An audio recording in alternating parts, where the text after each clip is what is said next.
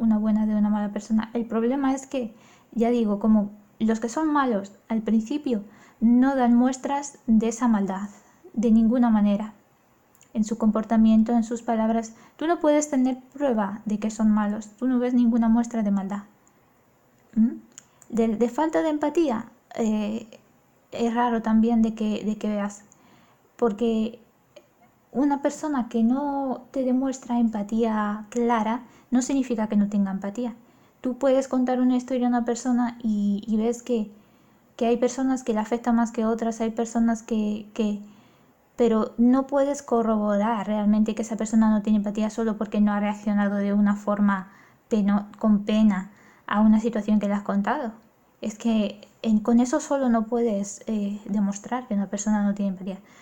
Otra cosa es que una persona te hace de sufrir de alguna manera y, luego eh, no tiene empatía de tu sufrimiento, aunque se lo dices que estás sufriendo, eso ya lo puedes corroborar, pero hasta que no te hagas de sufrir. Y como digo, con este tipo de personas narcisistas al principio de relación no van a hacerte de sufrir, van a controlarse todos sus impulsos, em, todos sus impulsos agresivos aunque el pasivo agresivo es más difícil de controlar, ese es el que no pueden eh, controlar, el pasivo agresivo, porque en realidad la pasividad agresiva es, es como una agresividad activa controlada y cubierta. Por eso el covert narcisista es el, narcisista que eh, cubre todos, toda su agresividad y, y lo único que ves es la agresividad pasiva, la agresividad pasiva es la agresividad activa que está encubierta.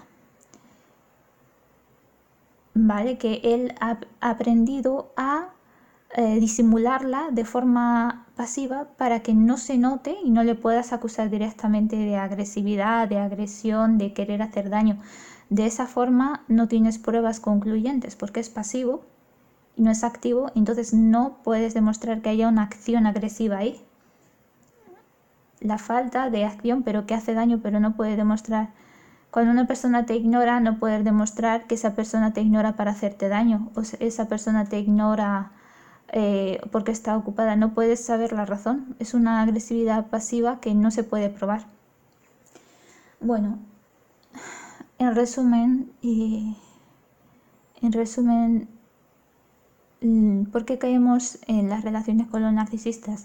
Esa es la pregunta del millón que todas las víctimas de los narcisistas nos gustaría saber por qué caemos no solo una vez, sino varias veces con diferentes personas que son todos narcisistas, que tienen el mismo fallo de personalidad eh, y, causan el mismo sufrimiento. ¿Por qué caemos una y otra vez después de pasar, a veces, años y años en relaciones con narcisistas, de haber superado ese, esa adicción que, nos causan eh, por mérito propio.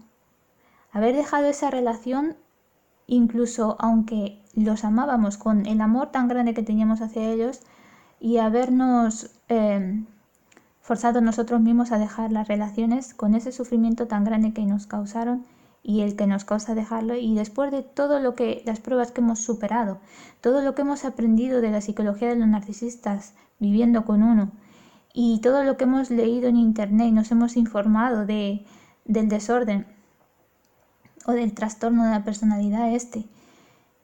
¿Y por qué volvemos a caer con el mismo tipo de personas? Parece la misma persona con diferente cuerpo. La personalidad muchas veces es casi la misma. Varían algunos, algunos detalles de las cosas que hace, pero en el fondo es lo mismo.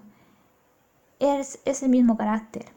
Entonces, es la pregunta, a ver, ¿cómo podemos identificar a un narcisista antes de que sea demasiado tarde, antes de que ya estemos, estemos adictos a él por el, por, la, por el vínculo ese del trauma que nos causa y, esa obsesión de que es el hombre de nuestra vida, esa obsesión de que es nuestra alma gemela, que no vamos a ser felices con otra persona, que no queremos intentarlo con otra persona realmente.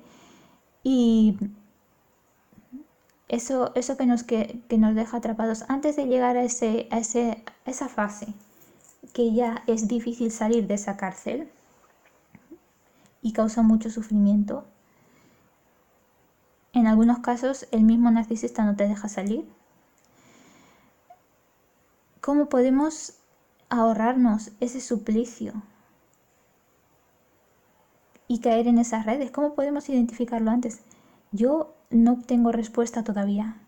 Este, he terminado mi segunda relación con un narcisista de estos de, libro de texto, como dicen en inglés, textbook narcissist.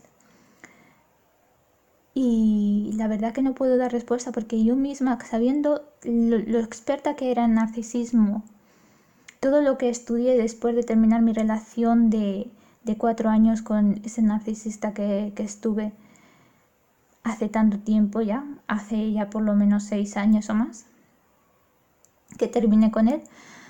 Y todo esto, todo lo que yo me he formado para luego caer en lo mismo. Después de haber rechazado a innumerables hombres que querían una relación conmigo, después de haber estado soltera tanto tiempo, conociéndome a mí misma, eh, curando mis heridas y, y pensándolo bien y eligiendo bien antes de, elegir a una persona para compartir mi vida con él, ¿cómo puedo caer en una persona que no vale la pena, que realmente esa persona, ese tipo de gente no te aporta nada? Si tú te pones fríamente a pensar, ese tipo de gente, la diferencia con los demás es que una persona normal, al terminar una relación, va a saber, por muchas cosas que hayan pasado entre vosotros, va a saber que te ha aportado cosas positivas en varios niveles en tu vida positivas en todos los niveles. O sea, tú eh, no has perdido tu tiempo, digamos, con esa persona, porque has ganado algo. Pero con un narcisista no ganas nada. Todo el tiempo, todo lo que le has dado, de todo tipo de cosas que le has dado, ya sea amor, ya sea cosas materiales, ya sea tu tiempo, ya sea tu apoyo, todo lo que le has dado, tú no has recibido nada a cambio. Te, pones a pensar, no vas, vas a ver que si alguna vez te ha ayudado algo, era lo mínimo de mínimo de mínimo y en situaciones muy, muy aisladas que te ha ayudado algo que de verdad necesitabas. Y muchas veces ha sido, no ha sido de manera voluntaria por parte de él esa ayuda, sino ha sido porque tú le has pedido, le has insistido, le has suplicado eh, que ellos te den algo de manera voluntaria, algo bueno para ti, un favor, un regalo, así de manera de, de manera simplemente altruista, es raro que un narcisista haga esto. Por eso es una manera muy, muy fácil de identificarlos. Cuando ellos no hacen, eh, no te quieren hacer ningún favor de manera voluntaria, sin que tú le hayas pedido nada antes, ellos no se adelantan a tus necesidades, no se preocupan por ti y hacen cosas que no son obligatorias, que son, no son necesarias, simplemente ellos quieren hacerte el bien. Eso con un narcisista no, no, no creo que, a mí no me ha ocurrido eso con ninguno de los narcisistas con los que he estado, pero creo que, que a nadie. Que si un narcisista te ha hecho algún favor, alguna, algo positivo, así sin, ya te digo, sin que tú le hayas pedido de forma voluntaria, posiblemente haya sido porque quería algo a cambio. Posiblemente haya sido algún interés que tenía, no para hacerte el bien. Así pues, eh, no tengo mucho más que decir, solo que yo, como digo, no tengo respuestas a la manera de identificar un narcisista en los primeros momentos. No te puedo decir. Lo que sí me he dado cuenta, como digo, es que cuando empiezo a relacionarme con personas que parecen realmente buenas, yo veo como signos de empatía, yo veo como signos de, de humanidad, signos de, querer ayudar, signos de ser una persona eh, que te sientes cómoda y tranquila al lado de él y de alguna manera eh, tú sientes que es un alma buena. Eso es lo único que puedo decir.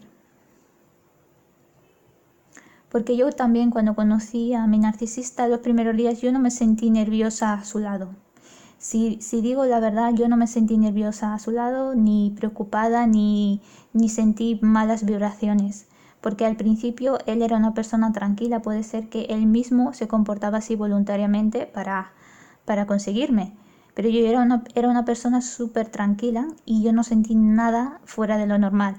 Cuando ya empecé a sentirme nerviosa y, y que no confiaba en él y todo esto, fue más adelante en la relación. Pero al principio no. Al principio ya digo que no solo que no veía nada malo en él, que lo consideraba alguien de verdad que su tranquilidad puede ser la tranquilidad de la psicopatía, no sé, esa tranquilidad, esa buena educación y buen comportamiento em, me daba la imagen de que era, yo pensaba que era una buena persona por su, por su apariencia, su comportamiento inicial. Yo pensaba que era buena persona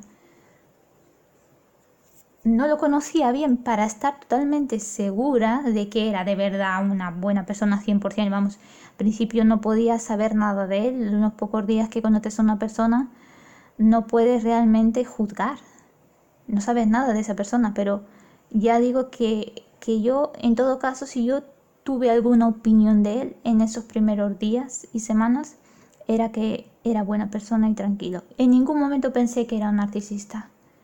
En ningún momento pensé ni siquiera la posibilidad de que él fuera narcisista, porque no era como mi ex, yo lo veía, yo lo veía diferente a mi ex, entonces eh, ni se me pasó por la cabeza la posibilidad de que tuviera algo de narcisismo esa persona al principio cuando lo conocí.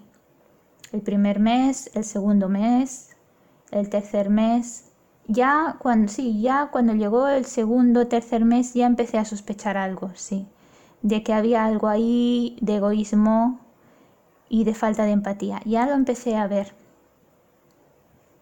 cuando ya estábamos bien metidos en la relación y nos queríamos mucho. Bueno, pues así pues doy por finalizado este audio. Esperemos que poco a poco podamos detectar antes estas psicopatías en la gente para no caer presas. Ya digo que es complicado, que es casi imposible con esta gente, porque cogen las máscaras que quieren durante el tiempo que quieren, te engañan como, como les da la gana. Entonces es algo que está muchas veces fuera de nuestro alcance, pero bueno, algún día si Dios quiere lo conseguiremos.